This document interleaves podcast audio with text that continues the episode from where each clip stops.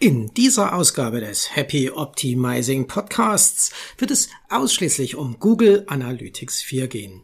Ich möchte alles zum aktuellen Stand der Webanalyse Software aus der Sicht kleiner und mittelständischer Unternehmen erklären und auch ganz handfeste Tipps geben, was man an der Einrichtung bei Events und Conversions als auch bei den Berichten, die Google Analytics 4 zur Verfügung stellt, besser machen kann, als es der Standard präsentiert. Also, gut zugehört, los geht's.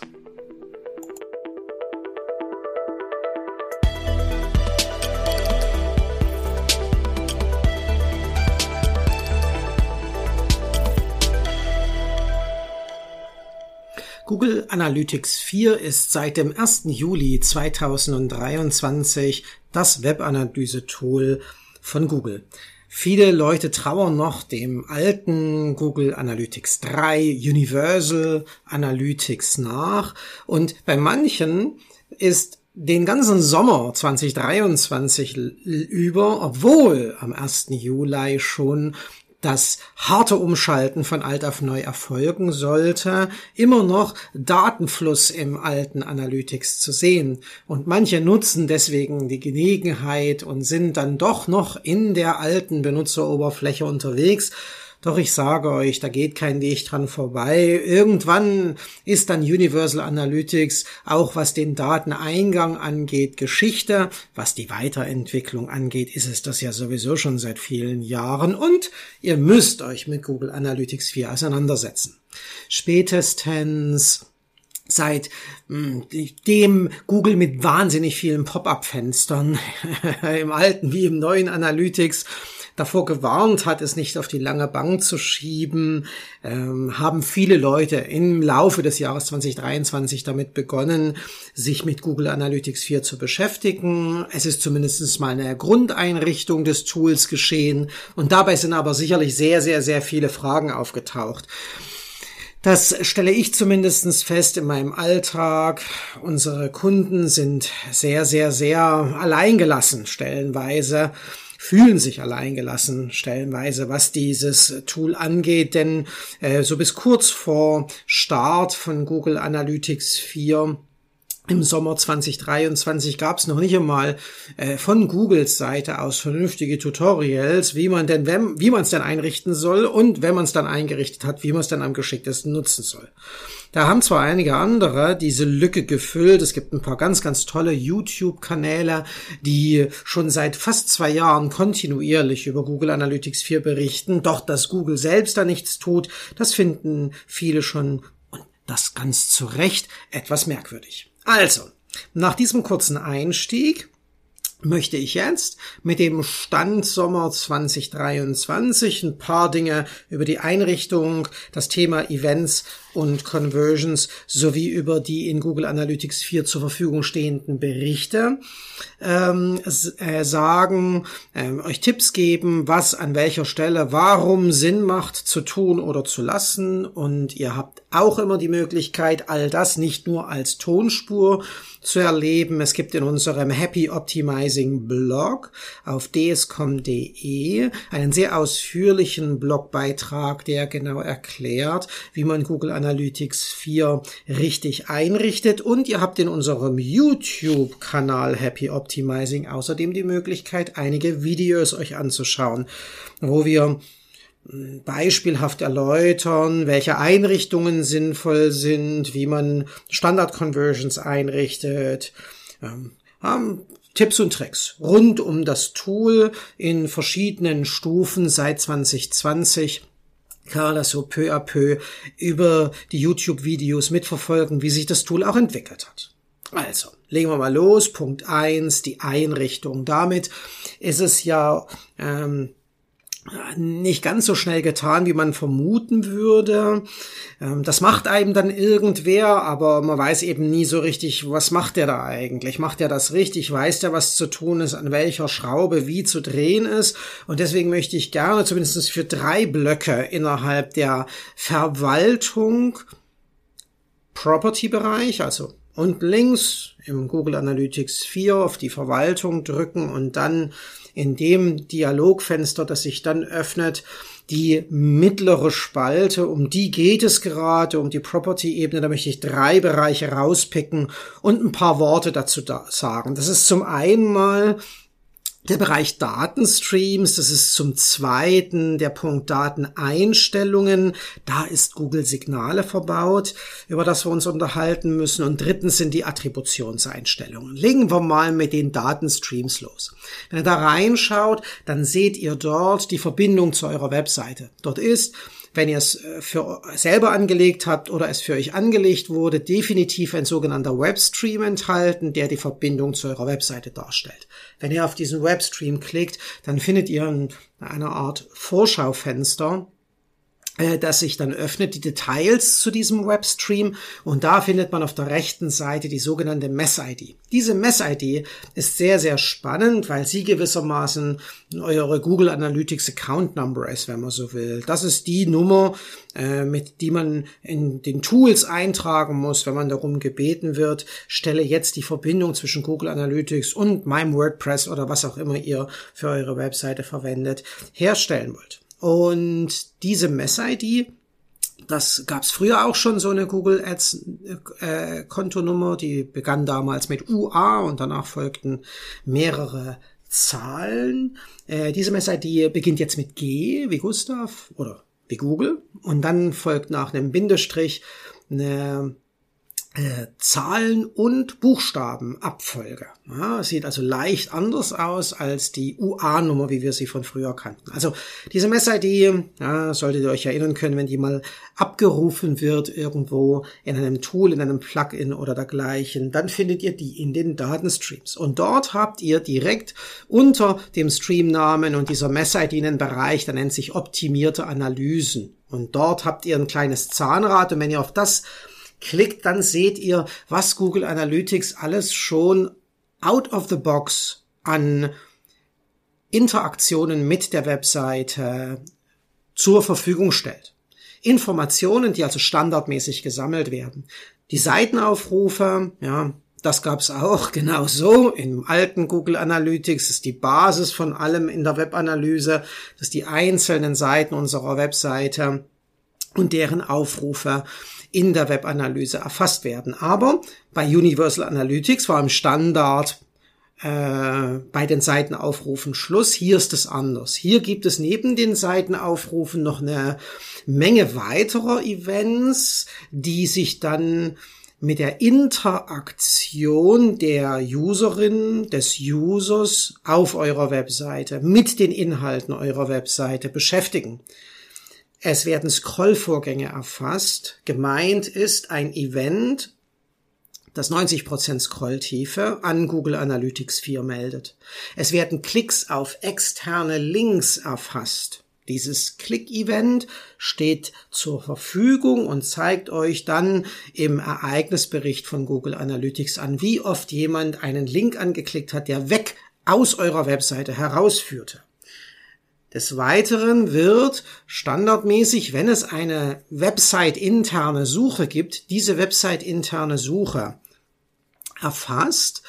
Ähm, es, die haben bei Google versucht, fast jeden denkbaren Parameter, über den so eine Website-Suche gesteuert wird, schon mit zu integrieren. Das ist wirklich tatsächlich automatisch passiert. Solltet ihr eine Website-Suche haben, und dieser äh, dieses Event ist hier an dieser Stelle mit diesem blauen Toggle eingeschaltet und trotzdem ist der Bericht leer. Ihr seht einfach unter den Ereignissen in Google Analytics 4 kein View Search Result. Dann habt ihr offensichtlich einen etwas ungewöhnlichen Parameter oder aber ihr habt eine etwas ungewöhnlich programmierte Suche. Wenn das für euch zutrifft, dann bitte auch mal in unseren Happy Optimizing Blog reinschauen. Dort im Blog haben wir einen speziellen Artikel, der sich nur damit beschäftigt, nämlich wie man die Website-Suche in Google Analytics 4 auswerten kann. Und da gehen wir auf diese Sonderfälle ein. Schaut euch das also mal bitte an. Ein weiterer Punkt, der ist mh, mm, der jüngste aller Punkte in dieser Liste ist, dass die Interaktion mit Formularen auf eurer Webseite erfasst werden. Es könnte sein, je nachdem, wann euer Google Analytics 4 eingerichtet wurde, dass bei Interaktionen mit Formular der Toggle, also dieses blaue Dings auf der rechten Seite, mit dem man die Funktion ein- oder ausschaltet, dass der auf Aus steht. Das kann man dann einschalten. Man muss allerdings dazu sagen, dass diese Funktion Interaktion mit Formularen von allen Funktionen, die hier standardmäßig zur Verfügung gestellt werden, die am unzuverlässigsten arbeitende ist, weil die Grundvoraussetzungen dafür, dass der das standardmäßig erfassen kann, auf nicht so vielen Webseiten gegeben sind. Aber ihr könnt es testen. Wenn ihr feststellt, dass die Formulare, und zwar auch nur die Formulare auf eurer Webseite, auf die Art und Weise sauber in den Berichten angezeigt werden. Dann könnt ihr den Standard hier in den optimierten Analysen nutzen. Ansonsten würde ich eher sagen, lasst es ausgeschaltet oder schaltet es nachträglich noch ab. Wenn ihr zum Beispiel feststellt, dass es gar nicht trackt oder dass es viel zu viele Datenpunkte einliest, obwohl ihr vielleicht in der letzten Woche nur 10 oder 15 Formulare zugestellt bekommen habt, zeigt das Tool hier aber 370 an oder sowas, ja. Dann wird halt viel mehr mitgetrackt als nur die Formulare und dann ist halt die Information total blöd, weil sie falsch ist. Dann gibt es einen weiteren Punkt hier, der heißt Engagement mit einem Video. Gemeint sind dabei aber ausschließlich YouTube-Videos. Die werden aber, sofern sie standardmäßig in die Webseite eingebunden sind, äh, wunderbar erfasst, sowohl wenn sie gestartet werden, als auch wenn sie komplett angeschaut wurden, als auch wenn zwischenrein mit dem Video interagiert wurde. Und der letzte Punkt, der automatisch erfasst wird, sind Dateidownloads. Wenn also Leute irgendwelche ZIP-Dateien, irgendwelche Bilddateien, irgendwelche PDF-Dateien, irgendwelche Word- oder Excel-Dateien auf ihrer Webseite abrufen, dann wird das standardmäßig schon ins, im System als sogenannter File-Download, als sogenannter Dateidownload erfasst. Also, das ist das Erste. Da müsst ihr euch kaum drum kümmern mit den paar Ausnahmen, die ich beschrieben habe. Ihr solltet aber wissen, dass das schon alles da ist. Das zweite findet ihr im selben Fenster etwas weiter unter den optimierten Analysen bei Google Tag Tag-Einstellungen bearbeiten. Wenn ihr da reinklickt, dann findet ihr hier unter so einer kleinen Grafik die Zwischenüberschrift Einstellungen und dort mal bitte alle anzeigen lassen, alle Einstellungen. Denn hier möchte ich euch zwei Einstellungen näher bringen, auf die ihr nicht verzichten solltet. Das ist zum einen die Liste unerwünschter Verweise. Die ist bei den meisten nicht befüllt, obwohl es durchaus einen Sinn macht, über diese Liste dafür zu sorgen, dass die eigene Domain niemals in dem Quelle Medium, im Quellenbericht oder im Quelle Medium Bericht ähm, eures Google Analytics 4 auftaucht. Also, hier an dieser Stelle bei Konfiguration Verweis Domain enthält und dann eure domain.de.com, wie das halt so bei euch ist. In unserem Fall steht dort also Konfiguration. Wir, wir ignorieren Verweise, die eine der folgenden Bedingungen als Besucherquelle erfüllen. Die Verweisdomain enthält dscom.de. Und dann einfach oben rechts speichern und zu es. Und es wird sichergestellt, dass selbst wenn der seltene Fall geschieht, dass eine Sitzung von Google Analytics 4, währenddem sich ein User auf eurer Webseite aufhält, geschlossen wird automatisch, dass wenn der dann weitergeht und eine neue Sitzung dadurch eröffnet werden sollte, diese Sitzung aber nicht mit der Quelle eure eigene Domain in den Berichten steht, sondern das ist dann ein Direktaufruf äh, der Webseite. Und das ist auch von der Berichtslogik her der beste Weg, damit umzugehen. Direkt unter der Liste unerwünschter Verweise findet ihr in den Tag-Einstellungen den Punkt Zeitüberschreitung für Sitzungen anpassen. Hier könnt ihr zwei Dinge tun. Ihr könnt zum einen mal festlegen, wie lange Google Analytics wartet, dass ein User eine weitere Aktion unternimmt bevor es die Sitzung für beendet erklärt. Stellt euch vor, um kurz vor 13 Uhr besucht jemand eure Webseite, er recherchiert intensiv, Punkt, pünktlich um 13 Uhr kommt Kollege vorbei, sagt, lass uns Mittagessen gehen. Der, der gerade auf eurer Webseite ist, lässt die Webseite offen stehen, weil er sehr, sehr gerne nach der Mittagspause weiter recherchieren möchte. Die Mittagspause geht 60 Minuten, er kommt 14 Uhr zurück. Nach den Standardeinstellungen, die ihr hier vorfindet, 0 Stunden, 30 Minuten, wäre dann die Sitzung schon während der Mittagspause beendet würden. Und wenn er dann die immer noch offene Webseite verwendet und einen Navigationslink oder einen internen Link im Content anklickt, würde eine neue Sitzung eröffnet werden. Und wenn wir das, was wir vorher gerade gemacht haben, in dieser Liste unerwünschter Verweise, wenn wir das nicht gemacht haben, würden dann wir selbst, ja, unsere eigene Webseite als Quelle eines Website-Besuchs in den Berichten auftauchen. Erhöht deswegen also hier am besten bei den Zeitüberschreitungen für Sitzungen aufs Maximum. Das Maximum sind 7 Stunden 55 Minuten. Wenn euch das nicht sinnvoll erscheint, könnt ihr auch einen anderen, aber eben deutlich länger als 30 Minuten Zeitraum verwenden, um dafür zu sorgen, dass diese Sonderfälle, von denen ich gerade berichtet habe, nicht so häufig passieren. Und dann gibt's direkt da unten drunter den Timer für Sitzungen mit Interaktionen. Das ist auch ganz toll.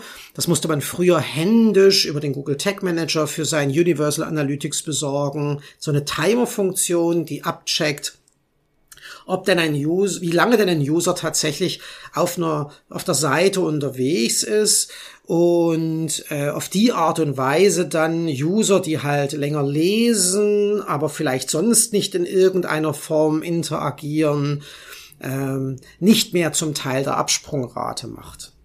Die Absprungrate ist generell etwas, was Google Analytics 4 ähm, zwar kennt, aber nicht mag.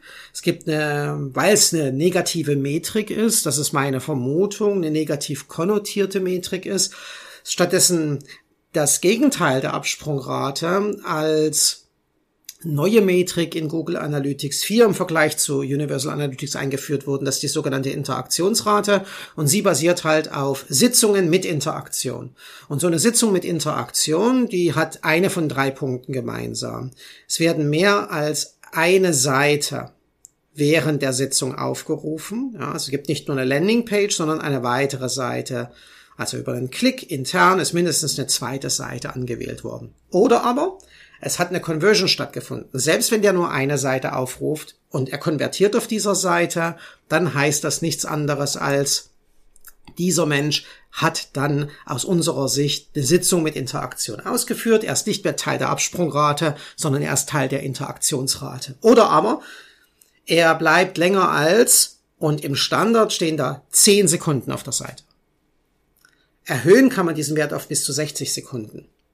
Und es bleibt nun euch überlassen, wie ihr das definieren möchtet. Hier an dieser Stelle könnt ihr das einrichten, dass ihr sagt, okay, ist, für mich ist das okay, wenn jemand so 10, 11, 12 Sekunden auch nur auf der Seite ist, dann ist das für mich schon jemand, der sich mit meinen Inhalten beschäftigt hat. Oder aber ihr sagt eher, nee, das ist mir viel zu kurz. Ja, da will ich schon 30, 40, 50, 60 Sekunden Beschäftigung mit meinen Inhalten sehen, ehe ich dann diese Sitzung zu einer Sitzung mit Interaktion erkläre, dieser User Teil der Interaktionsrate ist und nicht mehr Teil der Absprungrate.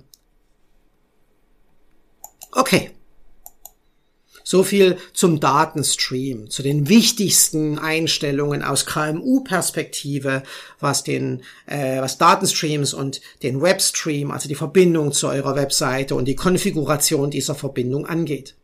Wenn ihr jetzt unter Verwaltung in der Spalte Property etwas weiter nach unten geht, dann landet ihr sehr fix bei den sogenannten Dateneinstellungen. Und in den Dateneinstellungen möchte ich auf drei Dinge hinweisen. Da ist zum einen mal die Datenerhebung. Dort werdet ihr gefragt, ob ihr Google-Signale aktivieren möchtet. Und das werdet ihr deswegen gefragt, weil alles das, was mit Google-Signale zu tun hat, DSGVO sensibel ist. Wenn das aktiviert ist, dann funkt das Google Analytics 4 im Austausch mit den äh, Google-Konten der User, die auf eurer Webseite unterwegs sind und versucht auf die Art und Weise ganz bestimmte Daten besser in Google Analytics 4 darzustellen, als das ohne diese Verbindung möglich wäre. Es werden zum Beispiel geräteübergreifende Analysen möglich. Wenn ein User morgens mit dem Smartphone, mittags äh, auf der Arbeit mit dem Standardrechner, ja, mit dem Desktop und dann abends auf der Couch liegend mit dem Tablet auf eurer Seite unterwegs ist, aber er eben in allen drei Geräten in seinem Google-Account eingeloggt ist, dann kann Google Signale eurem Google Analytics 4 mitteilen, dass das derselbe User ist, obwohl der drei verschiedene Endgeräte nutzt. Ja, diese geräteübergreifende Beobachtung sorgt dafür, dass halt der einzelne Nutzer, der hinter den Geräten steht, besser erkannt wird. Außerdem ist auf diese Art und Weise besser nachvollziehbar, ob jemand ein neuer Nutzer ist oder ob er ein wiederkehrender Nutzer ist. Außerdem sorgen Google-Signale dafür, dass äh, Berichte zu Alter und Geschlecht in Google Analytics 4 mit Daten befüllt werden und es wird auf die Art und Weise personalisierte Werbung möglich. Ihr könnt mit Google Ads, äh, ihr könnt Zielgruppen, die ihr in äh, Google Analytics 4 baut, äh, an Google Ads übertragen und dann diese ähm, Zielgruppen für eure Werbekampagnen nutzen. Ähm, wenn, ich bin großer Befürworter dieses Tools, weil gerade die geräteübergreifende Messung und die Wiedererkennung von Usern als äh, schon einmal dagewesener, äh, verstärkt interessierter Nutzer für uns ganz wichtig ist in der Webanalyse. Und es lässt sich ähm, zumindest für kleine und kleine mittelständische Unternehmen kaum sinnvoller organisieren als durch die Aktivierung von Google-Signale. Ganz unten auf diesem Dialogfeld seht ihr bei Bestätigung für Nutzerdatenerhebung, dass ihr dem äh, System mitteilen sollt, dass ihr euch aber, soweit es euch möglich ist, datenschutzkonform verhaltet. Und dazu sind zwei Dinge wahnsinnig wichtig. Nummer eins ist, habt bitte so ein Consent Management Tool auf eurer Website, also so ein Cookie Banner, wo ihr fragt, ob derjenige es okay findet, wenn ihr ihn in einer Webanalyse-Software trackt oder nicht. Und da kann er dann zustimmen oder er kann ablehnen. Und wenn er ablehnt, dann wird er nicht getrackt. Und das zweite ist, was da einfach wichtig ist, dass ihr eine Datenschutzhinweise auf eurer Webseite habt, die einfach sehr transparent erklären, welche Tools ihr alles auf der Webseite nutzt. Und da gehört dann einfach Google Analytics 4 mit aktivierten Google Signals, Google Signale dazu, dass das auch wirklich in der Daten, in den Datenschutzhinweisen steht. Das nächste, was bei Dateneinstellungen wichtig ist, das ist die sogenannte Datenaufbewahrung.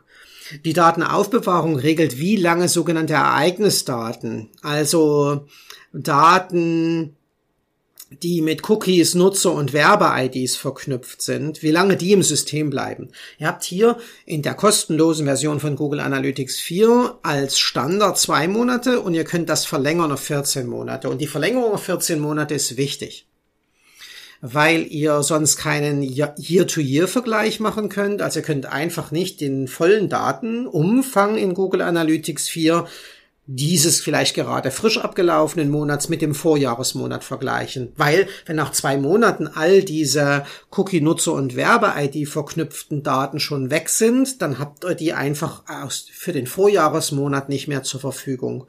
Und das zweite ist, dass ihr in den sogenannten explorativen Datenanalysen, das sind diese ganz besonderen benutzerdefinierten Berichte, die in der großen Hauptnavigation links am Bildschirmrand der dritte Hauptnavigationspunkt sind.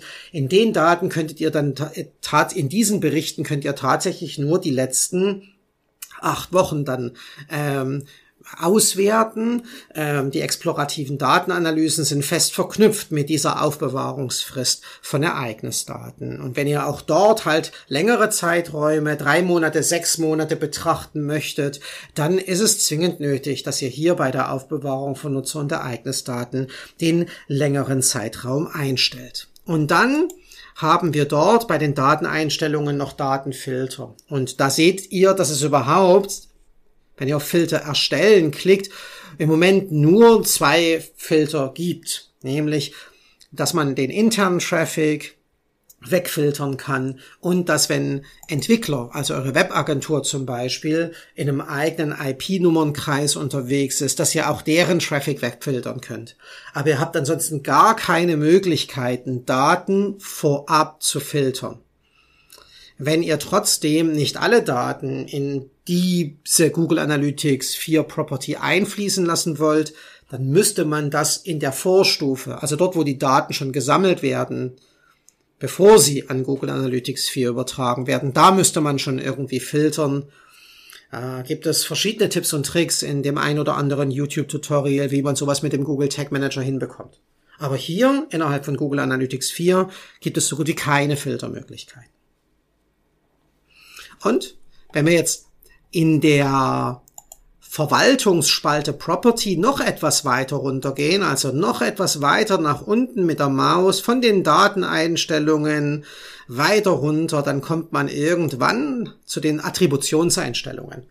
Und das ist alles recht kryptisch für KMU, das weiß ich durchaus und deswegen mache ich auch hier gerne noch ein paar Worte dazu sagen, um dann mit diesen paar Worten den ersten Punkt, ja, alles, was bei der Einrichtung besonders wichtig ist zu beachten, abzuschließen. Da wäre zum einen auf diesem Dialogfeld, das sich dann öffnet, wenn ihr auf Attributionseinstellungen klickt, von so, vom sogenannten Attributionsmodell für die Berichterstellung die Rede. Und da steht bei euch allen datengetrieben. Das ist praktisch die Standardattribution für die Berichterstellung. Die setzt aber eigentlich voraus, dass ihr richtig viele Conversion-Daten habt.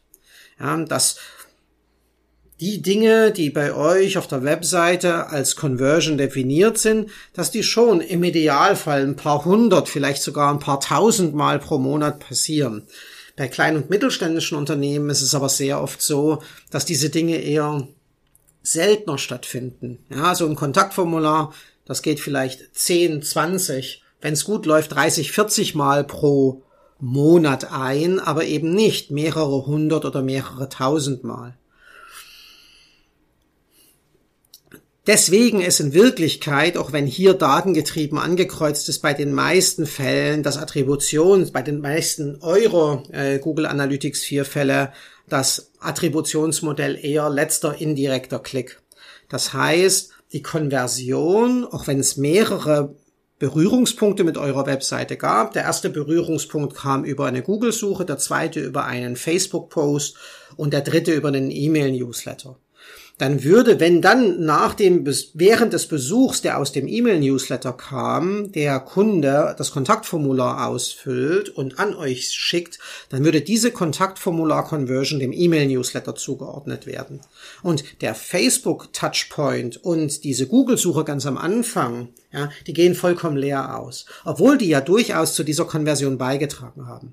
Der Gedanke bei datengetriebener Attribution, das was hier voreingestellt ist bei Attributionseinstellungen, ist, dass der Algorithmus in die Lage versetzt ist, zu erkennen, von welchem dieser drei Kanäle, Google-Suche, Facebook, E-Mail-Marketing, der User am stärksten beeinflusst wurde, hin zu der Entscheidung, das Kontaktformular abzuschicken. Und wenn so ein System erkennt, dass dieser mittlere Touchpoint, ja, dieser Facebook-Post, dass das eigentlich einen großen Einfluss auf ihn hatte bei der Entscheidung, dann im dritten Punkt, als er nochmal diesen E-Mail-Newsletter bekommen hat, äh, euer Kontaktformular auszufüllen, dann würde an sich eine datengetriebene Attribution diesem Facebook-Besuch einen Teil, vielleicht sogar den größten Teil der Konversion zuschreiben, 60, 70 oder 80 Prozent. Und die Google-Suche am Anfang und der E-Mail-Newsletter am Ende dieser Dreierkette bis hin zur Konversion, diese beiden Bereiche, Anfang und Schluss, würden sich nur 10, 20 oder 30 Prozent dieser Conversion teilen müssen. Ja, das ist die Idee von datengetriebener Attribution. Aber bei den meisten äh, kleinen und mittelständischen Unternehmen funktioniert das nicht sonderlich gut und die Attribution ist, die dann stattfindet, ist eher klassisch das, was es auch im alten Universal Analytics war, nämlich die Zuweisung auf den letzten indirekten Klick. Direkt darunter steht Channels, denen Beiträge zu einer Konversion zugeordnet werden können. Und da wird's jetzt ganz spannend. Denn das, was oben bei Attributionseinstellungen stattfindet, also die datengetriebene Attribution oder letzter indirekter Klick, das hat dann Einfluss darauf, wie diese Conversions gegebenenfalls äh, an andere Tools übertragen werden, zum Beispiel bei der Freigabe an Google Ads. Wenn ihr euch dazu entscheidet, nicht selber ein Google Ads Tracking durchzuführen, sondern einfach das, was in Google Analytics 4 an Conversions erfasst wurde, an Google Ads weiterzumelden, dann entscheidet ihr hier, was weitergemeldet werden soll. Sollen tatsächlich nur die Conversions weitergemeldet werden, die einem bezahlten Touchpoint, also euren Google Ads, äh, geschuldet sind, oder aber wollt ihr wirklich ähm, die Konversion auch dann weitermelden, wenn dann zwar Google Ads irgendwo Teil einer solchen äh, Besuchskette eines Users ist, aber das nicht unbedingt der letzte Touchpoint ist, sondern danach noch so ein E-Mail-Newsletter notwendig war, damit er euer Kontaktformular abschickt. Der Standard hier ist bezahlte und organische Channels werden weitergemeldet. Und ihr solltet das tatsächlich auch genau auf diesem Standard stehen lassen. Es gibt keinen Grund dafür, das auf bezahlte Google Channels abzuändern. Und ganz am Schluss in diesem ähm, Punkt Attributionseinstellungen kommt noch der sogenannte Conversion Tracking Zeitraum, der eigentlich Lookback Window klü klüger sollte er Lookback Window heißen. Ja, Conversion Tracking Zeitraum ist ein bisschen eine doofe Beschreibung. Ähm, aber wir leben damit, dass manche Dinge in Google Analytics 4 einfach komisch übersetzt sind. Und beim Conversion Tracking Zeitraum ist festgelegt, dass er bei Conversion-Ereignissen vom Typ Akquisition 30 Tage zurückgucken kann, um das noch irgendwie vernünftig zuweisen zu können. Und bei allen anderen Conversion-Ereignissen soll er das sogar 90 Tage lang können. Und das sind auch die Voreinstellungen. Das ist das, wo auch empfohlen steht, dass es so eingestellt werden soll. Aber wenn man so mit Experten im äh, Webanalyse-Umfeld, auch im Performance-Marketing-Umfeld spricht, dann sind das einfach verhältnismäßig illusorische Werte, diese 30 Tage und die 90 Tage. Oft sind das eben nicht also im, im Marketingalltag nicht durchsetzbare Lookback-Windows. Ja, so weit zurück kann in der Regel nicht vernünftig geschaut werden.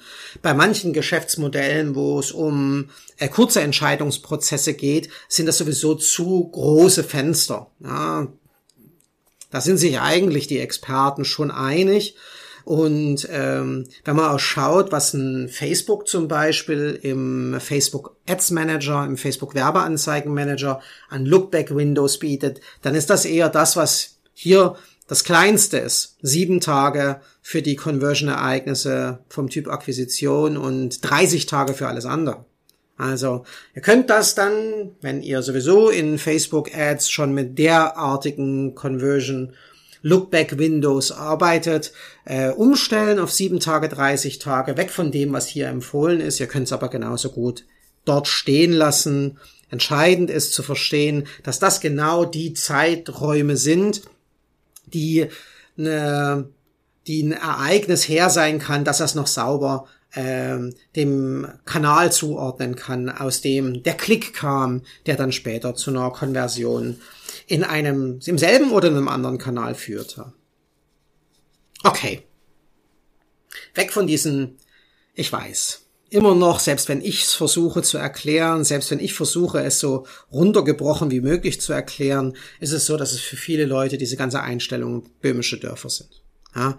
Aber wenn ihr jetzt gesehen habt, dass das eigentlich so eingerichtet ist, wie ich es hier beschrieben habe, dann könnt ihr, könnt ihr ganz gut sicher sein, dass derjenige, der es für euch gemacht hat, oder wenn ihr selber gemacht habt, der, der das YouTube-Tutorial an dem entlang ihr es eingerichtet habt, dass derjenige einen guten Job gemacht hat. Ja, also dann ist alles eigentlich ganz gut eingerichtet. Wenn ihr hier das eine oder andere jetzt noch verändert habt, dann mag das vielleicht auch daran liegen, dass die eine oder andere Funktion erst sehr viel später äh, dem Google Analytics 4 hinzugefügt wurde, als das, als ihr es eingerichtet habt. Ja, wenn man 2020, 2021 das Google Analytics 4 zum ersten Mal eingerichtet hat, dann gab es da viele von den Funktionen noch gar nicht, über die ich heute gesprochen habe. Und wenn ihr seitdem die Einrichtung nie mehr angefasst habt, klar, dann äh, ist da noch nichts gemacht. Und dann war es gut, dass ihr diese Podcast-Episode gefolgt seid. Okay, also, Zweiter großer Punkt nach der Einrichtung ist alles, was mit Events und Conversions zu tun hat. Denn nur wenn ihr alles, was auf eurer Webseite wirklich wichtig für das Verständnis eurer Userinnen und User ist, wenn ihr das in Google Analytics 4 als Ereignis erfasst und die Ereignisse, die besonders wichtig sind, als Conversion markiert, könnt ihr später auch sinnstiftend Auswertungen durchführen. Wenn ihr unten links wieder auf die Verwaltung klickt und dann in dieser mittleren Spalte, wo Property oben drüber steht, nach dem Begriff Ereignisse schaut und dort draufklickt, dann seht ihr all die Ereignisse, die jetzt schon standardmäßig vom System erfasst werden. Alles das, was wir vorher von den, bei den optimierten Analysen besprochen haben. Ihr findet zum Beispiel das Ereignis Page underscore unterstrich, ja, Page unterstrich View. Das ist der Seitenaufruf. Ja, in meinem Beispiel, ich habe hier jetzt immer noch so ein Google Analytics 4 parallel auf einem Bildschirm mitlaufen, damit ich mich nicht bei irgendwas vertue. In meinem Beispiel sind in einem Berichtszeitraum von sieben Tagen 9375 Page Views gezählt worden. Dann gibt es so ein Event namens Session Start. Ja, das wird immer gesetzt, wenn ein Nutzer frisch auf die Webseite kommt, eine Sitzung auf diese Art und Weise eröffnet und für das Google Analytics 4 wird mit dem Ereignis Session Start gemarkert, dass genau jetzt bei diesem Seitenaufruf eine Sitzung begonnen hat. Diese Seite, die da aufgerufen wurde, ist dann auch die Landingpage, ja, die Startseite innerhalb dieser Sitzung. Dann gibt es noch etwas, das nennt sich First Visit. Das ist ein Event, das immer dann an das System geschickt wird, wenn ein User erkannt wird, der bisher noch nicht auf der Webseite war. Das funktioniert besonders dann gut, wenn Google Signale eingeschaltet ist. Ihr merkt, hier schließen sich dann die Kreise. Und das funktioniert weniger gut, wenn halt auf solche Systeme wie Google Signals nicht zugegriffen werden kann und einfach nur sowas wie Cookies Verwendung finden oder gar nichts wirklich zur Verfügung steht, dann ist nämlich irgendwie jeder, der auf unsere Seite kommt, immer wieder ein First Visit. Ja, weil es einfach keine historischen Daten über diesen Menschen gibt, auf die wir zurückgreifen können und aufgrund derer wir sagen können, oh, der war ja vor drei Tagen schon mal da, also ist das jetzt kein First Visit. Ja, das Event fällt einfach in dieser Sitzung weg.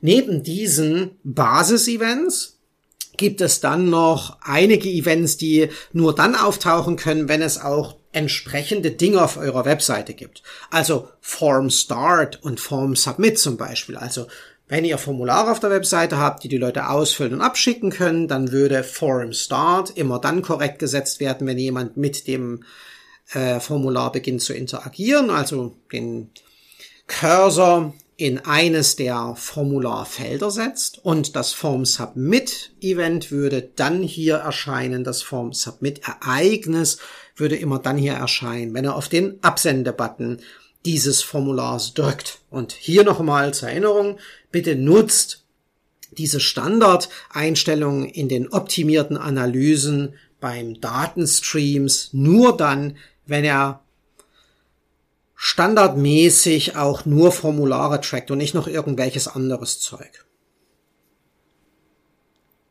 Prüft also diese Zahlen, die hier erscheinen, auf Plausibilität.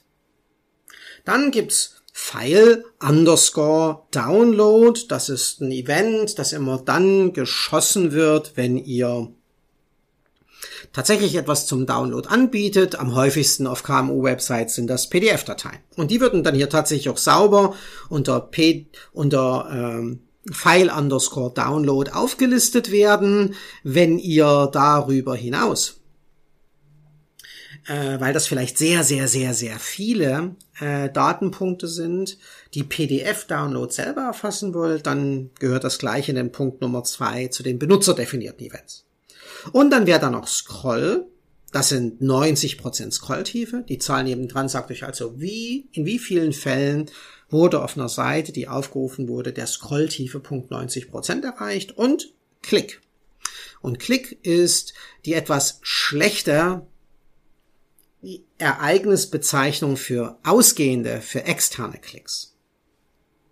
Ihr könnt übrigens diese Standard-Events auch umbenennen, wenn ihr das möchtet. Es gibt über dieser Tabelle, auf die wir gerade gemeinsam schauen, einen Button, der heißt Ereignis bearbeiten. Solltet ihr dort gar keine blauen Button sehen, weder Ereignis bearbeiten noch Ereignis erstellen, dann habt ihr nicht die dafür nötige Berechtigung. Ja, dann müsstet ihr, wenn ihr da selber drin arbeiten möchtet, denjenigen, der euch das Google Analytics 4 eingerichtet hat, bitten, dass er die ähm, oder sie, kann ja auch eine sie sein, die ähm, Berechtigung, die ihr habt, erhöht, sodass dort diese blauen sichtbar, Buttons sichtbar werden und ihr auch hier Dinge bearbeiten könnt.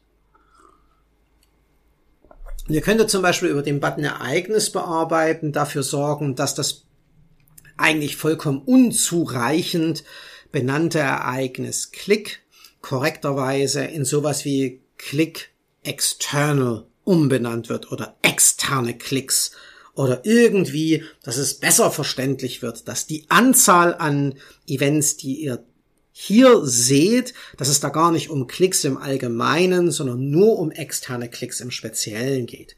Das könnte man auch mit diesem Scroll-Event machen, dass man sagt, weil immer wieder vergessen wird, wie viel Prozent Scrolltiefe waren das nun mal eigentlich, dieses Scroll das erklären wir zu Scroll underscore 90 Prozent. Ja, und dann haben wir, wenn wir das Ereignis lesen, immer sofort präsent, wie viel Scrolltiefe damit erfasst werden soll. Das kann man über diesen Ereignis bearbeiten Button tun. Gibt ein paar tolle YouTube Tutorials die das erklären, wenn ihr da noch ein bisschen Hilfe und Unterstützung braucht. Und dann gibt's äh, Events, die eher selten auftauchen, aber nicht ungenannt sein sollen, nämlich alles, was mit Videos zu tun hat, also wenn ihr YouTube-Videos habt, dann ist da praktisch äh, die Interaktion mit euren Videos zu sehen. Video Start, Video Complete sind zwei dieser mit YouTube-Videos in Verbindung stehenden Ereignisse, die hier dargestellt werden könnten. Und View Search Results. Und View Search Results, ihr erinnert euch, das ist das Ereignis, das immer dann geschossen wird, wenn ein, eure Website-interne Suche Verwendung findet. Wenn ihr euch fragen solltet, wie ähm, kriege ich denn die Suchbegriffe hier irgendwo in Google Analytics 4 zu sehen? Das geht nur mit ein, zwei Kniffen. Dafür auch, ich habe es vorher gerade schon mal gesagt, zu unserem Blog gehen und dort im Happy Optimizing Blog gibt's einen extra Artikel, der sich nur damit beschäftigt, wie ihr die Website-interne Suche in Google Analytics 4 auswerten könnt. Okay. Es gibt jetzt nicht wenige kleine und mittelständische Unternehmen, für die reicht dieses Standard-Tracking vollkommen aus. Aber es gibt schon eine Reihe von Unternehmen, die sagt, ja, manche Sachen, die für mich einfach wahnsinnig wichtig sind, sind hier gar nicht standardmäßig erfasst. Wie kriege ich denn das da rein? Und das ist dann der Punkt, an dem ihr wieder mit demjenigen wohl sprechen werden müsst, der das Google Analytics für euch, für euch eingerichtet hat. Diese Person kann euch dann idealerweise über den Google Tag Manager all das, was ihr an Datenpunkten, an Informationen, an Tracking noch vermisst, das könnt ihr euch von dieser Person hier hinzufügen lassen. Über den Google Tag Manager lassen sich beliebig viele Nee, das stimmt nicht. Entschuldigung, lassen sich bis äh, zu 50. Oh, Jetzt hängt der alte Mann. Ich denke, es sind 50. Bis zu 50 benutzerdefinierte Ereignisse erstellen. Und einige dieser Beispiele sind ganz sicherlich das E-Commerce Tracking. Also wenn ihr einen Online-Shop habt, dass ihr dann auf eurer Webseite und im Google Tag Manager alles so einrichtet, dass ihr die Umsätze, die in eurem Online-Shop stattfinden, sehen könnt. Ein zweites sind sicherlich die spezielleren Kontaktaufnahmen. Also wenn ihr nicht einfach nur alle Kontaktformulare in einer Anzahl, in einer Summe, in einer Spalte hochgezählt sehen möchtet, sondern wenn ihr genauer wissen wollt, Kontaktformular A ist so und so viel mal eingegangen, Kontaktformular B ist so und so viel mal eingegangen, das Newsletterformular so und so viel mal benutzt worden, dann müsst ihr euch über diese Person die sich da mit dem Google Tag Manager auskennt, müsst ihr mit dieser Person das besprechen, dass diese Events separat für euch angelegt werden. Manche dieser Events lassen sich auch direkt in Google Analytics 4 einrichten, immer dann, wenn sie zum Beispiel auf einem dieser Standard-Events basieren. Wenn ihr zum Beispiel aus den File-Downloads die PDF-Downloads separieren möchtet, geht das hier über den blauen Button Ereignis erstellen in dem äh, Property-Punkt-Ereignisse problemlos. Die Bedingung ist dann einfach, dass die File Extension, also die Dateiendung .pdf ist. Und wenn man das dann so hier konfiguriert, wird ab dem Tag, wo diese Konfiguration hinzugefügt wurde, ein weiteres Event im System sichtbar, das ihr dann zum Beispiel PDF underscore Downloads nennen könnt. Und so ist es auch mit ganz bestimmten Videos. Wenn ihr das eine Video sichtbar machen wollt, dann könnt ihr gerne hier ein Ereignis erstellen und sagen, ich will ein Video Start, aber einen speziellen Video Start, nämlich genau nur für das Video, das sich auf der Startseite befindet und dessen äh, Videotitel beginnt mit dem und dem zwei Wörtern. Und auf die Art und Weise kann man dann über diese Bedingung, über diese kleine Filterfunktion, die man dann in dem Einrichtungsmenü hinterlegen kann, aus einem Standard-Event ein spezielles Event machen.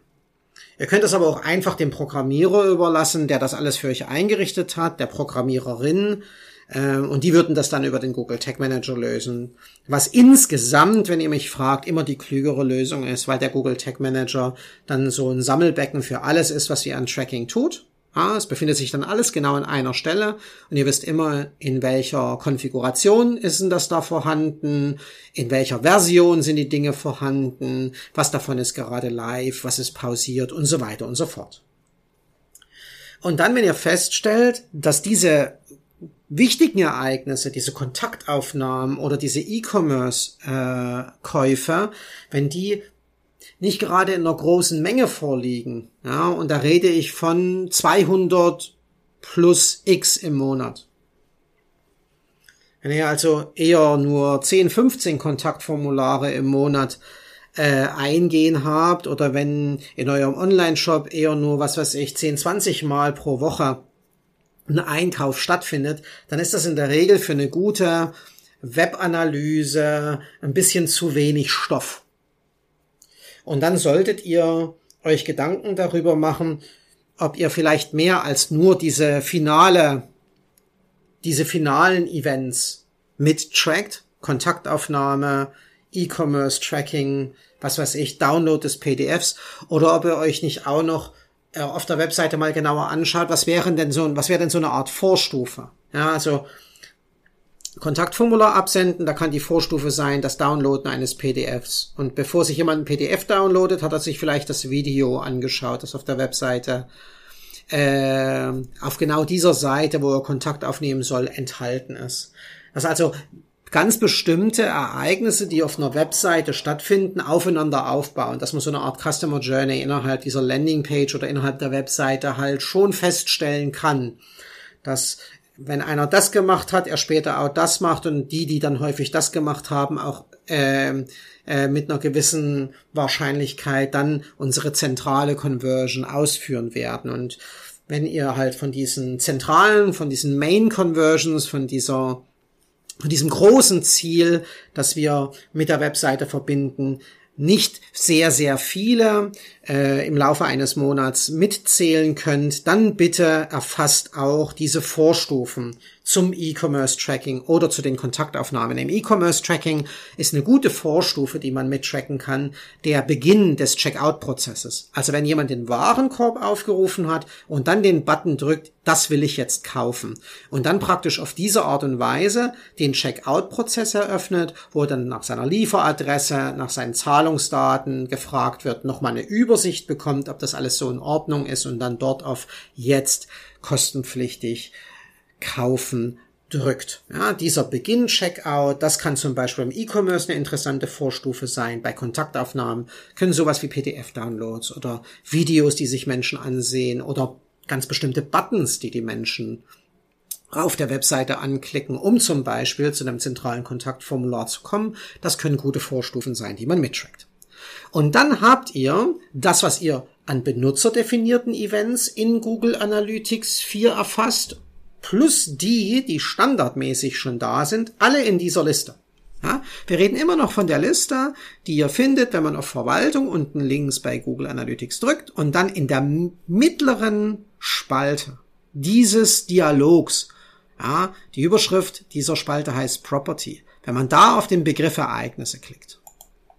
Und dann befindet sich rechts neben jedem dieser Ereignisse, die ihr dieser Spal in dieser Tabelle seht, ist eine Spalte, die heißt als Conversion markieren. Und dort habt ihr so einen Toggle, ja, so einen Schalter, den ihr umlegen könnt.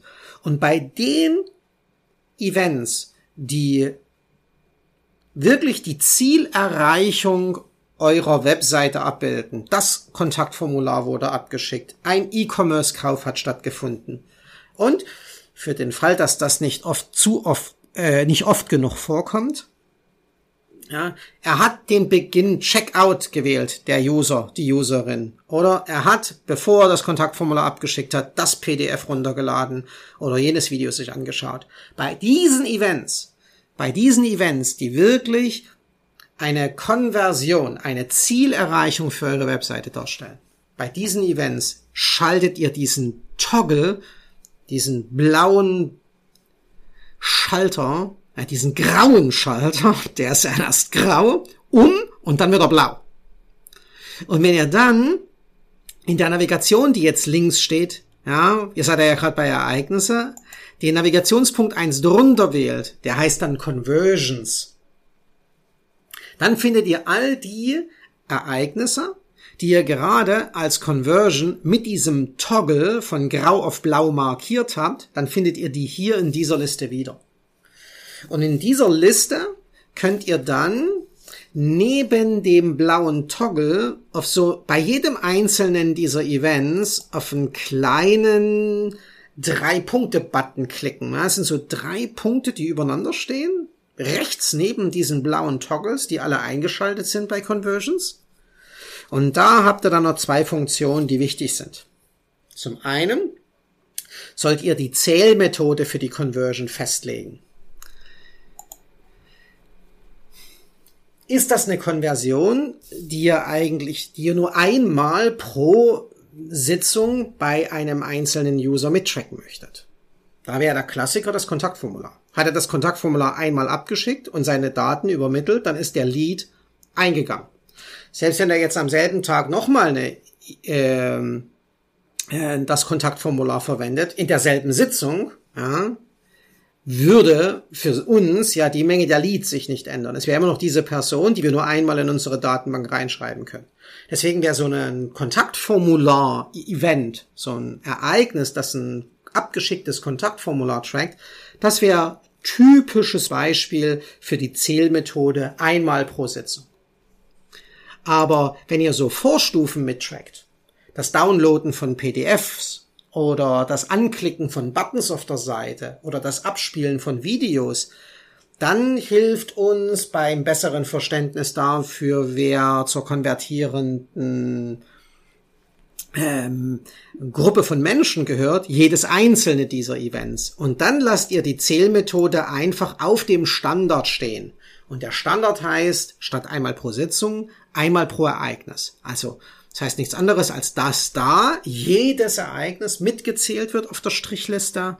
Aber wenn ihr es wie beim Kontaktformular zum Beispiel umstellt auf äh, einmal pro Sitzung, dann bedeutet das, dass egal wie oft dann diese eine Person während der Sitzung das Kontaktformular abschickt, er wird nur einmal als Konversion gezählt. Und der zweite Punkt hier bei diesem Drei-Punkt-Menü, dieses kleine Kontextmenü, das dann aufgeht, direkt unter Zählmethode ändern, steht etwas, das steht entweder im Deutschen Conversion-Wert festlegen, manchmal steht da auch ein englischer Begriff, ja, Set Default Conversion Value. Ja, also lege den Standard-Konversionswert fest. Und da sollt ihr einen Betrag in Euro hinterlegen, der aller Wahrscheinlichkeit nach mit diesem bei euch eingehenden Ereignis verbunden ist. Nehmt mal an, ihr habt im vergangenen Jahr 1000 Neukunden gewonnen Und jeder der 1000 Neukunden steht für 100 Euro Umsatz. Und für diese 1000 Neukunden waren 2000 Kontaktformulare in der Zeit nötig.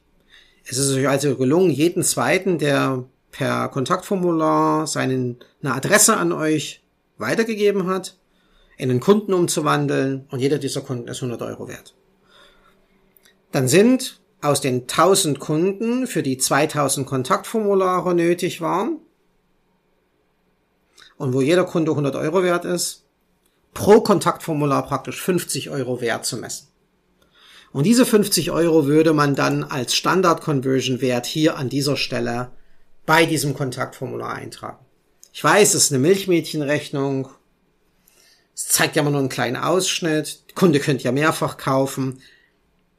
Aber ich sage euch eins, es ist im Zweifelsfall immer noch besser, sich für jedes einzelne Ereignis so einen Standard-Conversion-Wert aus der Buchhaltung abzuleiten, als gar keine Conversion-Werte im System zu haben. Wenn Berichte Spalten enthalten, in denen Euro und Cent transportiert werden, ist das immer deutlich leichter verständlich für Chefs, für Kunden, für Geschäftspartner, als wenn da immer nur so eine Strichliste ist mit, wir haben letzten Monat 50 Conversions gehabt. Aber wenn diese 50 Conversions 5000 Euro Umsatz bedeuten und dann steht da tatsächlich neben 50 Conversions 5000 Euro als Konversionswert, dann ist das für die meisten, die auf so einen Bericht schauen, eine wesentlich aussagekräftigere Metrik. Deswegen bin ich ein großer Fan davon, dass man jedem Event, das wir zu einer Konversion erklärt haben, auch tatsächlich einen Conversion-Wert zuordnen. Okay? Jetzt ist tatsächlich alles so eingerichtet, dass wir in die Berichte gucken können und in den Berichten gibt's ja äh, drei Welten. Wenn ihr in der Hauptnavigation ganz links mit der Maus angeschlagen auf Berichte klickt, dann gibt's dort Standardberichte, die in sogenannten Sammlungen untergebracht sind. Und eine dieser Sammlungen heißt Lebenszyklus. Auf die möchte ich mich jetzt gerne ein bisschen konzentrieren. Diese Sammlung Lebenszyklus, manchmal gibt's auch eine Sammlung, die Geschäftsberichte heißt. Das kommt ein bisschen darauf an, äh, wie ihr das Google Analytics eingerichtet bekommen habt, aber dort gibt's dann ähnliche äh, Berichtstypen. Also nicht verzagen, einfach so ein bisschen sich durchklicken im Zweifelsfall.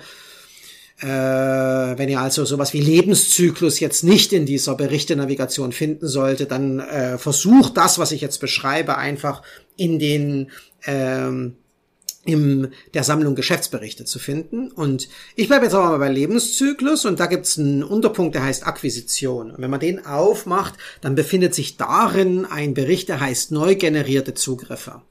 Und wenn man das anklickt, dann öffnet sich etwas, das einem schon sehr vertraut vorkommt aus dem alten äh, Universal Analytics.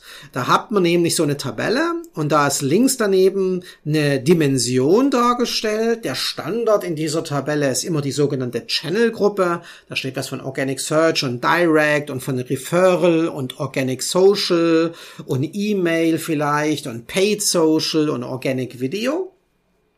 Und rechts nebendran habt ihr Spalten, da wird euch dann genau gezeigt, wie viele Nutzer kommen, äh, kamen aus diesem Kanal auf die Seite, wie viele Sitzungen haben die Nutzer durchgeführt auf unserer Seite, wie viele von diesen Sitzungen waren Sitzungen mit Interaktion, was die durchschnittliche Interaktionsdauer aus dieser, äh, aus diesem Kanal? Und so weiter und so fort.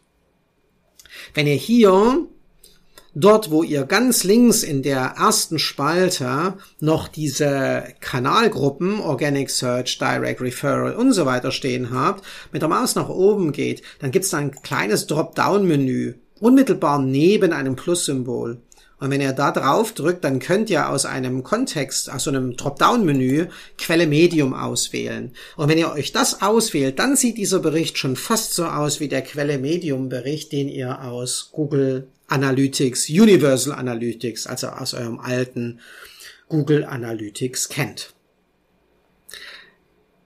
Diesen Bericht, den werden wir gleich nochmal wiedersehen, aber wenn wir jetzt erstmal innerhalb der Navigation, dort wo wir bei Lebenszyklus gerade waren, einen Punkt darunter auf Engagement gehen und das öffnen, dann sehen wir dort etwas, das wir gerade sehr ausführlich besprochen haben, nämlich den Bericht zu allen Ereignissen, die ihr über, für eure Webseite erfasst.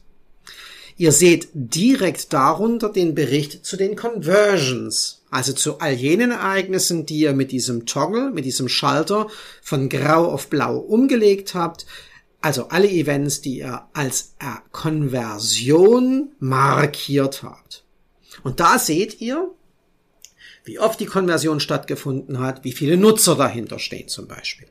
Und wenn ihr einen Online-Shop habt, dann solltet ihr auch noch neben Akquisition und Engagement Monetarisierung anklicken. Dort befindet sich ein Bericht, der heißt E-Commerce-Käufe und dort seht ihr dann zum Beispiel, welche eurer Artikel, die ihr in dem Online-Shop habt, der dann mit Google Analytics 4 verbunden sind, wurden wie oft angesehen, wie oft wurden die Artikel in den Warenkorb gelegt und wie oft wurden die Artikel gekauft und welcher Umsatz ist dann aus dem einzelnen Artikel entstanden. Und solche Berichte habt ihr in dem Bereich nicht nur auf Basis des Artikelnamens, ihr habt das zum Beispiel auch, wenn ihr Kategorien ans System meldet, über Artikelkategorien und sogar über die Marken, die mit diesen Artikeln verbunden sind. Wenn man sich aber in diesen Berichten diese Messwerte anschaut, also die Metriken, die dann in der Spalte von links nach rechts aufgelistet werden, dann vermisst ihr unter Umständen ganz bestimmte Messwerte, die ihr gewohnt wart, die euch lieb und teuer sind. Sowas wie die Absprungrate oder die durchschnittliche Sitzungsdauer. Ja, noch nicht einmal eine Conversion-Rate ist standardmäßig in diesen Berichten enthalten. Und um an diese Messwerte auch ranzukommen, müsst ihr diese Berichte anpassen. Ihr müsst euch diese Berichte auf Basis der Standardberichte selber bauen. Das klingt aber viel komplizierter, als es ist. Wenn ihr zum Beispiel, ich habe ja versprochen, wir kehren da gleich hin zurück, nochmal unter Akquisition den Bericht neu generierte Zugriffe herholt der öffnet sich dann wieder, da hat man oben dann die zwei Charts und dann darunter diese Tabelle. Dann könnt ihr ganz oben links auf dem Bildschirm, dort wo die Datumsauswahl ist, so ein kleines Stiftsymbol erkennen. Und wenn dieses Stiftsymbol nicht da sein sollte, heißt das nichts anderes, als dass ihr wieder nicht die notwendigen Rechte habt. Ja, ihr müsstet dann denjenigen, diejenige äh, der das, der das, die das da eingerichtet hat, äh, darum bitten, euch eine höhere Berechtigungsstufe für das Google Analytics 4 zu geben, damit ihr diesen Stift an dieser Stelle da oben rechts direkt unter dem äh, Datumsbereich sehen und auf ihn drücken könnt. Und dort könnt ihr dann diesen ganzen Bericht individuell anpassen. Ihr könnt die Dimension auswählen, die eine, die ihr eigentlich sehen wollt, zum Beispiel sowas wie Quelle Medium, dass nur das tatsächlich in der Tabelle ganz links in der ersten Spalte sichtbar ist. Und alles andere könnt ihr einfach weglöschen. Und ihr könnt auch die Messwerte, die rechts daneben stehen, frei wählen. Und wenn ihr euch erinnert, im alten Universal Analytics war bei Quelle Medium immer Nutzer insgesamt, neue Nutzer, Sitzungen, dann kam Absprungrate, Seiten pro Sitzung, das heißt jetzt Aufrufe pro Sitzung, durchschnittliche Sitzungsdauer und dann kam noch Conversion-Rate, Menge der Conversions und Conversion-Wert. Und wenn ihr einen Online-Shop habt, dann benutzt bitte nicht Conversion-Wert, sondern benutzt Gesamtumsatz. Und wenn er dann diese neuen und vielleicht noch zwei, drei andere Messwerte, die aus dem neuen Setup jetzt für euch besonders wertvoll erscheinen, hier in so einem Bericht zusammenstellt, dann könnt ihr, nachdem ihr dieses Setup übernommen habt, auf den blauen Button drücken, der wird gespeichert heißt, und dort könnt ihr das dann, dieses Setup, diesen individuell von euch zusammengegaubelten Bericht als neuen Bericht speichern. Und das könnt ihr dann auch mit eurem Landingpage-Bericht machen. So könnt ihr euch auch einen Conversion-Bericht bauen, in dem die Conversion-Werte enthalten sind. Auf die Art und Weise könnt ihr euch auch die Search-Konsole-Berichte an passender Stelle in eurem Google Analytics markieren. Zur Search-Konsole muss ich noch was sagen. Ihr seht Search-Konsole-Berichte nur, wenn zwei Bedingungen erfüllt sind. Erstens, ihr müsst Google Analytics 4 mit der Search-Konsole verknüpfen. Das könnt ihr einfach in der Verwaltung machen. Und zweitens, ihr müsst in der sogenannten Bibliothek diese Berichte sichtbar machen in eurer Navigation. Wo ist denn jetzt die Bibliothek, Sven? Ganz einfach. Ihr klickt in der Hauptnavigation ganz links, ja, direkt am Bildschirmrand, auf den Navigationspunkt Berichte und wenn sich dieser Navigationspunkt komplett geöffnet hat, dann seht ihr da wieder Echtzeit und Lebenszyklus, Nutzer und solche Sachen. Und direkt ganz unten, in der Nähe von diesem Zahnrad, wo die Verwaltung ist, dort gibt es einen Begriff, den man anklicken kann, der heißt Bibliothek. Und wenn ihr dort reingeht, dann findet ihr dort alle Berichte, die ihr benutzerdefiniert eingerichtet habt in der sogenannten Bericheliste und ihr findet direkt Ihr findet direkt über dieser Bericheliste, über dieser Tabelle, wo sich alle Berichte, die Standardberichte und die von euch gerade benutzerdefiniert eingerichteten Berichte befinden. Direkt darüber befindet sich ein Punkt, der heißt Sammlungen. Und da findet ihr zum Beispiel Geschäftsziele, diese eine Sammlung, die eher jüngeren Datums ist. Da findet ihr den Lebenszyklus, da findet ihr Nutzer. Und wenn ihr da ein bisschen nach rechts scrollt, dann findet ihr bei korrekter Verknüpfung mit der Search-Konsole auch eine Sammlung, die Search-Konsole heißt. Und bei dieser Sammlung steht im Gegensatz zu den anderen Sammlungen statt veröffentlicht, steht da nicht veröffentlicht. Und das ist der Grund, warum ihr die in der Navigation noch nicht seht. Und dann benutzt bitte bei Search Konsole rechts nebendran die drei Punkte. Ja, ihr seht, das ist ein Button, der in Google Analytics 4 verhältnismäßig häufig verwendet wird. Diese drei Punkte, die übereinander stehen. Und dort klickt bitte innerhalb dieses drei Punkte Menüs auf den Begriff veröffentlichen. Und wenn er dann das Google Analytics 4 nochmal neu ladet, dann seht ihr auf der linken Seite plötzlich neben Lebenszyklus Nutzer ja, eine weitere Navigationspunkt der Search Konsole heißt. Und da habt ihr dieselben beiden Search Konsole Berichte drin, wie ihr sie früher auch kanntet. Nämlich den zu den Suchanfragen, mit denen ihr bei Google gefunden wurdet und den Bericht, der euch äh, den Traffic aus den Seiten, die bei Google als Suchergebnis ausgespielt wurden, auf eure Seite geleitet werden.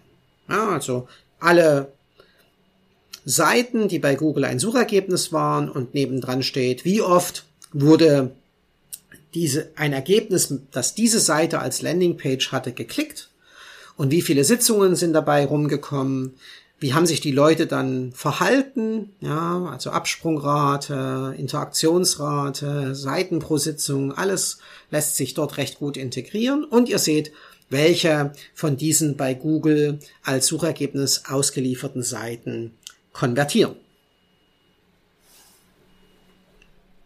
Der letzte Punkt, auf den ich eingehen möchte, das ist in dieser ganz großen Hauptnavigation, wenn ihr links mit der Maus anschlagt, explorative Datenanalysen. Der dritte Punkt von oben. Und hier habt ihr eine sogenannte Vorlagengalerie. Ja, auf der rechten Seite eures Bildschirms findet ihr so einen Button, der Vorlagengalerie heißt. Und hier würde ich ganz gerne, dass ihr euch mal mit dreien dieser Vorlagen beschäftigt. Die erste Vorlage heißt Pfadanalyse. Über die explorative Pfadanalyse könnt ihr wenn ihr das auswählt und dann bei dieser Auswahl oben rechts auf Neu starten drückt, eine Analyse durchführen, die entweder auf einem Startpunkt oder auf einem Endpunkt passiert. Eine Startpunktanalyse wäre ganz typisch. Ich will mal sehen, welche Seiten von der Startseite meiner Webseite aus am häufigsten aufgerufen wurden. Und eine typische Endpunktanalyse wäre, welche Seiten sind denn am häufigsten, bevor jemand in den Checkout einsteigt? Ja, dann schnappt man sich, was weiß ich, den Warenkorb oder aber man schnappt sich den nach dem Beginn des Checkouts ähm, man schnappt sich die Seite, die, die, die, die mit dem, wo der Checkout beginnt. Mein Gott, Wortfindungsstörungen. Und dann nimmt man einfach das als Endpunkt und schaut sich in dieser Endpunktanalyse an, welche Seiten liegen davor. Da ist natürlich immer der Warenkorb, die Seite, die unmittelbar davor ist, aber alles, was da davor kommt, das ist eigentlich ganz spannend. Von wo aus sind die Leute in den Warenkorb gekommen und von wo aus haben sie dann äh, Beginn Checkout. Und von dort aus haben sie dann Beginn Checkout aufgerufen. Ja, und da kann man immer rausfinden, welche Seiten auf der Webseite am häufigsten dann wirklich hin zum Warenkorb und dann auch wirklich von dort aus in Beginn Checkout münden. Ja, es geht mir nicht nur darum, aus welchen Seiten da eben der Warenkorb aufgerufen wurde, sondern es ist mir wichtig, praktisch noch diese Vorstufe zu wissen, die mit Beginn Checkout in Verbindung steht. Eine andere Endpunktanalyse ist die zur 404 Fehlerseite. Ja, also, wenn ihr euch im Berichtszeitraum äh, mal anschaut, wie oft wurde denn eure 404-Seite aufgerufen. Ihr seht, es ist 50 Mal passiert in den letzten 28 Tagen. Da würde man gern wissen, äh, aus welchen Seiten eurer Webseite sind denn dann äh, diese Fehlerseite-Aufrufe entstanden. Dort muss ja irgendwo ein defekter Link sein, den man reparieren kann und die Endpunktanalyse würde euch diese Seiten nennen. Eine andere Analyse, die äh, hier bei explorative Datenanalyse in der Vorlagengalerie ganz spannend ist, das ist der Nutzer Explorer weil ihr über den Nutzer Explorer euch das Verhalten einzelner User angucken könnt. Das sind natürlich wahnsinnig viele Daten. Bei einer gut laufenden Webseite sind da zigtausende von User enthalten. Ähm, bringt oft nicht sehr viel, sich irgendeinen beliebigen User rauszupicken, aber sortiert das doch mal nach Conversions zum Beispiel. Dass ihr euch mal die User Journeys anschaut, wo am Ende tatsächlich konvertiert wurde. Daraus könnte man dann durchaus schon was lernen, wenn man sich im Detail anguckt, wie die Leute sich auf der Webseite benehmen, Ereignis für Ereignis, Pageview für Pageview. Wie viel Zeit, wie viel Tage liegen zwischen Besuch 1 und Besuch 2? Solche Dinge. Kann man da an einzelnen Beispielen wunderbar ablesen. Und ein dritter Punkt bei explorative Datenanalyse, den ich euch unbedingt mal für eine ruhige Minute in der Vorlagengalerie empfehlen würde, das ist die Trichteranalyse. Das ist eh Pflichtprogramm für alle, die im E-Commerce unterwegs sind, denn da würde ich dann praktisch wunderbar den Trichter anlegen können von Warenkorb über Angabe der Lieferadresse, Angabe der Zahlungsbedingungen, Klick zur Übersichtsseite, Klick zu Jetzt bezahle ich verbindlich. Ja, und mir genau über diesen Trichter anschauen können, nicht nur, ja, wer verlässt an welcher Stelle diesen Checkout-Prozess, sondern ich kann sogar noch über eine Aufschlüsselung ja, mir das ins Verhältnis setzen, zum Beispiel zur Gerätekategorie oder zum Land oder zu ähnlichen Dimensionen. Ganz spannend die Trichteranalyse. Und die Trichteranalyse hat noch was ganz Besonderes. Sie ist im Moment, Sommer 2023, die einzige explorative Datenanalyse, die man in einen Bericht umwandeln und dann in die äh, Navigation einbauen kann. Dafür gibt es einen extra Button oben rechts, der heißt als Bericht in Bibliothek speichern. Ich hoffe, dass diese Funktion noch für viel mehr explorative Datenanalysen folgt, denn ich habe festgestellt, dass sehr, sehr viele Leute sich einfach nur an der Navigation entlanghangeln, wenn sie in Google Analytics unterwegs sind. Und diese explorativen Datenanalysen sind halt nicht wirklich Teil der Standardnavigation. Aber wenn man hier eine explorative Datenanalyse erstellt und dann die zu einem Bericht umwandelt und dann aus der Bibliothek sie einer Datensammlung zuweist, holla die Waldfee dann haben wir es immer fest im Blick, wenn wir Analytics öffnen und unsere Google Analytics 4 Navigation durchlaufen. Ja, war jetzt doch ein ganz schönes Brett, oder? Wie lange sind wir denn hier unterwegs? Eine Stunde zwölf. Ich kann es kaum glauben. Wacker, wenn er durchgehalten hat. Zwei Dinge noch. Nee, drei, die ich an der Stelle gerne sagen möchte. wenn euch das jetzt angefixt hat, wenn ihr da noch ein bisschen tiefer einsteigen wollt, gerade was die Einrichtung angeht, hups, rübergesprungen in den Happy Optimizing Blog. Dort zeigen wir in verschriftlichter Form, wie man die Kontoebene und die Property-Ebene komplett richtig einrichtet. Wer das lieber als Tutorial haben will, in Videoform. Der geht zu unserem Happy Optimizing YouTube-Kanal.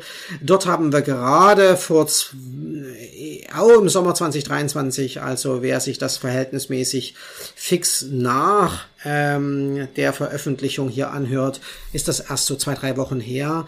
Ein äh, sehr, sehr ausführliches Video als eine Art Setup-Checkliste äh, veröffentlicht. Ähm, die wird auch noch längere Zeit sicherlich ähm, Bestand haben, weil wir uns wirklich nur auf die grundsätzlichen Dinge äh, konzentrieren in dieser in diesem Video. Trotzdem ist es über eine Stunde geworden, also ähnlich wie das hier. Es ist einfach viel zu erzählen. Ja, und da geht's aber nur um den Setup-Check. Ihr seht, da haben wir es dann nochmal sehr, sehr, sehr, sehr viel ausführlicher umrissen, was im äh, der Einrichtung, was im Setup zu beachten ist. Und äh, wenn ihr die äh, ganze Geschichte, die wir hier regelmäßig an Content veröffentlichen, mögt, dann, ihr Lieben, bitte, bitte, bitte, bitte abonnieren. Den Podcast oder den YouTube-Kanal, unser Newsletter auf der Webseite, damit ihr über neue Blogbeiträge informiert werdet. Oder einfach alle drei Dinge. Und wir informieren euch dann über den von euch bevorzugten Kanal, wenn es neue Infos zu Google Analytics 4, zu Google Ads oder aber auch zu Google Business Profilen gibt. Das sind ja die Schwerpunkte, über die wir in unseren äh, Content-Formaten im Blog, im Podcast und im YouTube-Kanal berichten. In diesem Sinne, viel Erfolg bei der Umsetzung in GA4, viel Spaß bei der Analyse und Happy Optimizing!